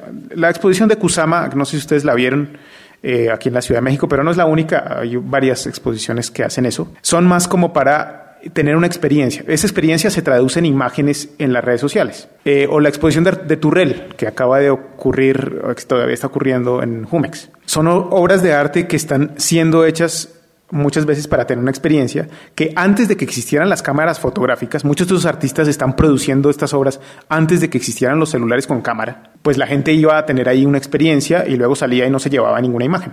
Lo que cambió de manera radical es la posibilidad de producir imágenes en relación a estas exposiciones. Eso por un lado. Ahora, por el otro lado, las formas de arte más... Y ahorita voy a continuar con esa idea. Ahora, por el otro lado, las formas de arte que eh, apelan mucho más al archivo esto también es un asunto, porque las formas de arte que apelan más al archivo no están convocando a una imagen. Es decir, no hay nada más aburrido que ver fotos de Instagram de papeles sin sentido. O sea, nadie se pone a leer qué son esos papeles. ¿Por qué? ¿Qué es lo que señala la imagen de Instagram? Lo que señala es yo estuve aquí. Señala mi experiencia en la, en la sala, pero no describe la experiencia, mi experiencia en la sala, sino que más bien hace un señalamiento del decir yo estuve aquí. Ese señalamiento del yo estuve aquí se genera a través de un efecto. Ese efecto lo producen la relación entre los cuerpos de las personas y las obras de arte. Exposiciones fotogénicas, para ponerlo de alguna manera. Las exposiciones de archivo no producen eso. Eso no quiere decir que yo no pueda tomar fotos de exposiciones de archivo, pero es difícil. ¿Y con qué fines? No creo que sean fines de fotogenia. La estrategia que tienen los museos, si ustedes se fijan en la actualidad, es intercalar una cosa con la otra. El museo que mejor ha hecho eso es el MUAC. Nadie se va a tomar fotos para Instagram de las, de las exposiciones del archivo que ocurren en el planta baja del museo. Sí lo hacen, pero no son exposiciones fotogénicas de la misma manera que las otras exposiciones, como la de Ai Weiwei, etc. Esto es una estrategia, por un lado, curatorial, por un lado, museográfica, por otro lado, publicitaria, que lo he escuchado decir varias veces. Y esto ahorita voy a su pregunta ya más concreta. Bueno, si la gente viene a Ai pues tal vez baja a ver la otra exposición y eventualmente tiene otro tipo de experiencia más de archivo. Nadie va a ir a una exposición de archivo, nadie que no sea una persona especializada, quiero decir. ¿Sí? porque las disposiciones de archivo convocan una temporalidad que es una temporalidad mucho más especializada, más prolongada, mucho más tiempo en una exposición pequeña incluso, y no es una experiencia que apele a mi sensibilidad solamente en la observación, implica un ejercicio intelectual. En ese sentido, esa experiencia intelectual es muy difícil traducirla en unos papeles, eh, en una foto de unos papeles, perdón. Entonces lo que hacen los museos es tener al mismo tiempo estas exposiciones que permiten una interacción entre experiencias más sensibles, más eh, inmediatas, si se quiere, y estas otras experiencias más intelectuales de leer, que implica, digamos, una reflexión de otro tipo. Todos los objetos que están ahí como formas de archivo son mercancía. Por eso los archivos son tan caros. Y son tan caros que no todo el mundo los puede comprar. El ejemplo de eso es que el único museo que ha hecho una recopilación de archivos en México de artistas vivos o muertos es el MUAC, porque tiene una vocación de memoria colectiva a partir del arte contemporáneo. Los que aprendieron eso de manera muy, muy inmediata fueron los norteamericanos. Y por eso muchos de los archivos mexicanos desafortunadamente se han vendido a, colecciones eh, extranjeras de Estados Unidos y de Europa. La exposición de Jim Magid, que tuvo lugar en el MUAC, apelaba precisamente a eso, a por qué los archivos no se pueden quedar en México. Pero eso no quiere decir que los archivos no tengan una potencialidad de exhibición por un lado y de mercancía por el otro. Sí la tienen. Pero el objetivo de los archivos no es señalar su condición de mercancía, sino más bien señalar su condición temporal. Por eso son tan caros, porque armar un archivo lleva mucho tiempo. ¿Eso qué quiere decir? Que la condición primordial de un archivo no es ser mercancía, sino que más bien estos objetos se traducen como mercancía porque pueden ser vendidos, pero desde mi perspectiva la condición principal de estos archivos es ser ejercicios de la reflexión temporal a partir de una serie de prácticas. No así otro tipo de exposiciones como la de Kusama, como la de Ai Weiwei en cierto sentido. Yo no estoy de acuerdo en que la exposición de Ai Weiwei sea 100% eh, mercantil en ese sentido. Son exposiciones que dependiendo un poco también del espectador, uno puede tener diferente tipo de experiencia. La exposición de Ai Weiwei, más que la de incluso que la de Kapur, era una exposición desde mi punto de vista un poco más compleja en ese sentido. Apelaba a una serie de, asuntos más, eh, ¿cómo ponerlo? Más complejos en un sentido temporal, por ejemplo. ¿no? El templo ese, que pues, a pesar de que todo el mundo se toma fotos ahí y eso, es un templo que, a partir de una política de Estado fue destruido ¿no? y, y, el artista lo rescata. Hay ciertas formas de tiempo ahí circunscritas. Las piezas de Capur no tanto. También esto es muy relativo, depende también de cada uno de los artistas. Ver el arte contemporáneo como un todo eh, homogéneo es ridículo. Eso implica que pues, todo, el, nadie, eh, todo el mundo está, está haciendo lo mismo y eso no es verdad. Todos los artistas están haciendo cosas diferentes. A veces se parecen en sus medialidades, pero depende del artista este tipo de respuesta. Desde mi punto de vista, el archivo no apela inmediatamente a su condición de mercancía, pero también, evidentemente, funciona con eh, la relación del fetiche. Sin fetiche no hay archivo. Eso. ¿no? Entonces, sí son dos formas de arte que desde mi punto de vista son diferenciadas. Bueno, pues eh, a mí me interesa un poco, bueno, creo que el, este pequeño como catálogo que eliges es muy interesante sobre, bueno, para hablar sobre esta crisis eh, medial, en este caso de la escultura. Pienso mucho, bueno, en esto que también mencionaba sobre, yo lo, lo pienso como manufactura versus proceso industrial, ¿no? Entonces, pues no sé, hace, hace, rato que preguntaban también como eh, sobre esto de eh, el video 3D, pues pienso también en las esculturas 3D y como pues ha habido nuevos medios que han desbordado también el, ejercicio de la escultura y como, eh, pues como bien lo decíamos, no estamos como eh, apelando demasiado a la escultura y, lo seguimos como tratando de conservar, pero pues mediante la experimentación de diferentes medios ¿no? y, de, nuevas tecnologías. ¿no? Entonces no sé, no sé qué piensas sobre eh, pues esta forma de crear escultura pues a partir de nuevas tecnologías. No sé si piensas que pues también esto es un tipo de crisis. ¿no? creo que mm, pienso en artistas que pues ya no tocan pues absolutamente nada, ¿no? Y, llegan y ya está hecho, o ¿no? O, ni siquiera ven la escultura, ¿no? Todo es como vía eh, internet o cosas por el estilo. Entonces, no, no sé, este, no sé, en, el mismo ejemplo de Gabriel Orozco, ¿no? En el auto que ya es, es un objeto industrializado y, y después lo ocupa pues no sé de qué manera la industria también nos ha eh, pues movido a, desbordarnos de la idea de escultura tradicional y nos ha movido a hacer cosas pues en 3D, ¿no? Quizás. Entonces, pues un poco qué piensas sobre eso y, sobre pues los medios que pues ya nos obligan a ver la escultura pues de otras formas, ¿no? Claro, el asunto es que todavía seguimos pensando en que la medialidad tiene circunscrita la subjetividad del artista. ¿Qué significa eso? Que hay una especie de rastro, de huella en la acción del artista que queda impregnada en la obra de arte. Entonces, como una especie de movimiento, esto es muy, muy del pensamiento del siglo XIX, eh, una especie de movimiento transparente, uno no solamente ve la forma hecha, sino ve al artista haciéndola. Esta es una idea que tiene que ver precisamente con el siglo XIX como una especie como de reacción, claramente, a los procesos industriales de la revolución industrial. En la actualidad la pregunta es, ¿Es posible todavía hacer esa operación? Y cuando uno ve una escultura hecha, por ejemplo, por un robot, que hace poco leí un artículo sobre eso, si las esculturas hechas por un robot son esculturas o no, con los mismos materiales incluso, si son esculturas o no.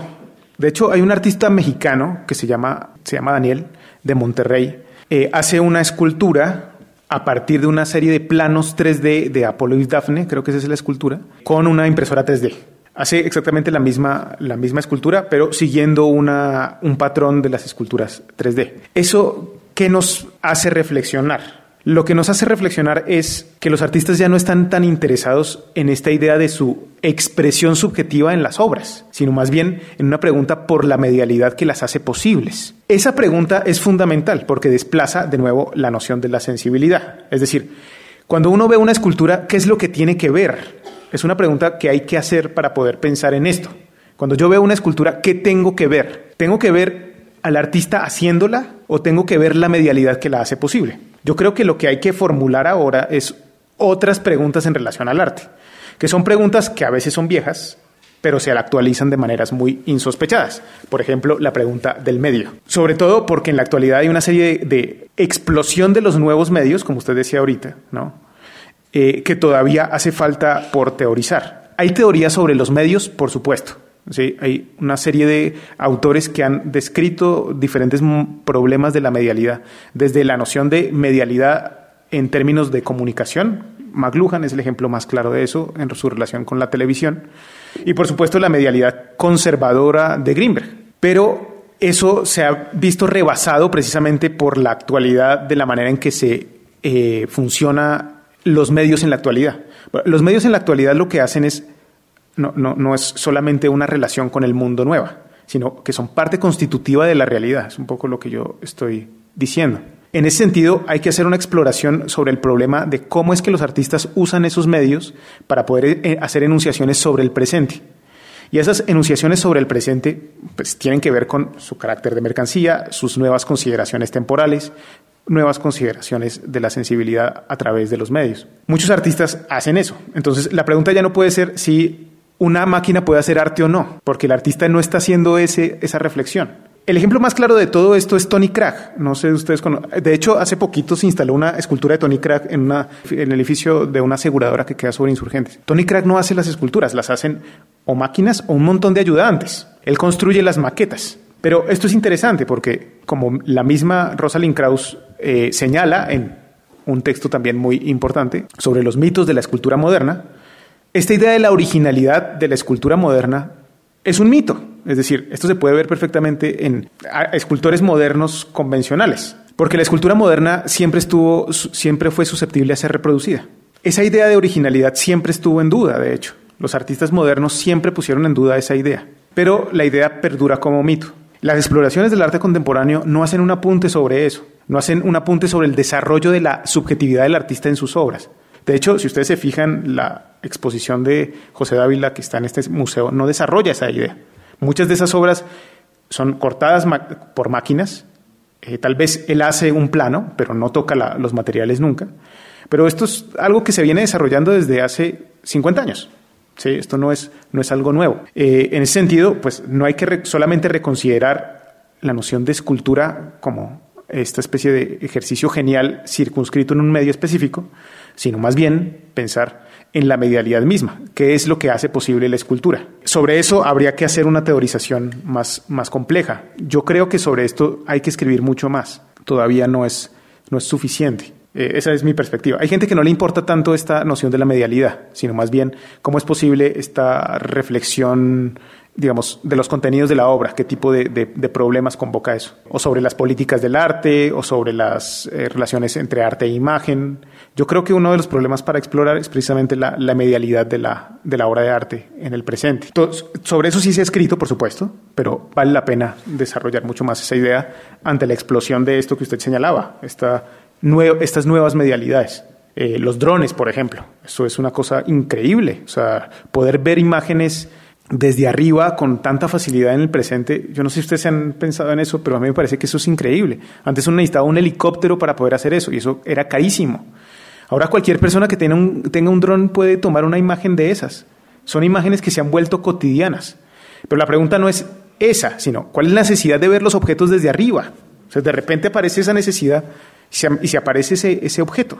Es, magnífico. Bueno, creo que nos acercamos a la fin. Te agradecemos mucho, Daniel, la intervención, pues la eh, conferencia que nos ofreciste. Les recuerdo que la próxima cita para el programa de Quehaceres es la próxima semana y vamos a tener un diálogo con Palmera Ardiendo, un eh, colectivo de Cuernavaca que reúne artistas. Eh, creadores y curadores que operan en ese contexto en diálogo con algunos creadores locales. Muchas gracias, Daniel, otra vez. Pues agradecemos obviamente también a Amanda de la Garza que nos puso en, em, contacto con Daniel, eh, repetimos. Y eh, pues no dejen de visitar la exposición de, del, em, de José Dávila. pensar como una montaña. Hasta luego. Muchas gracias. Hasta luego. Producción, Vida y Lectura Consultores. Este podcast lo encuentras disponible en Spotify, Google Podcast y en museoamparo.com.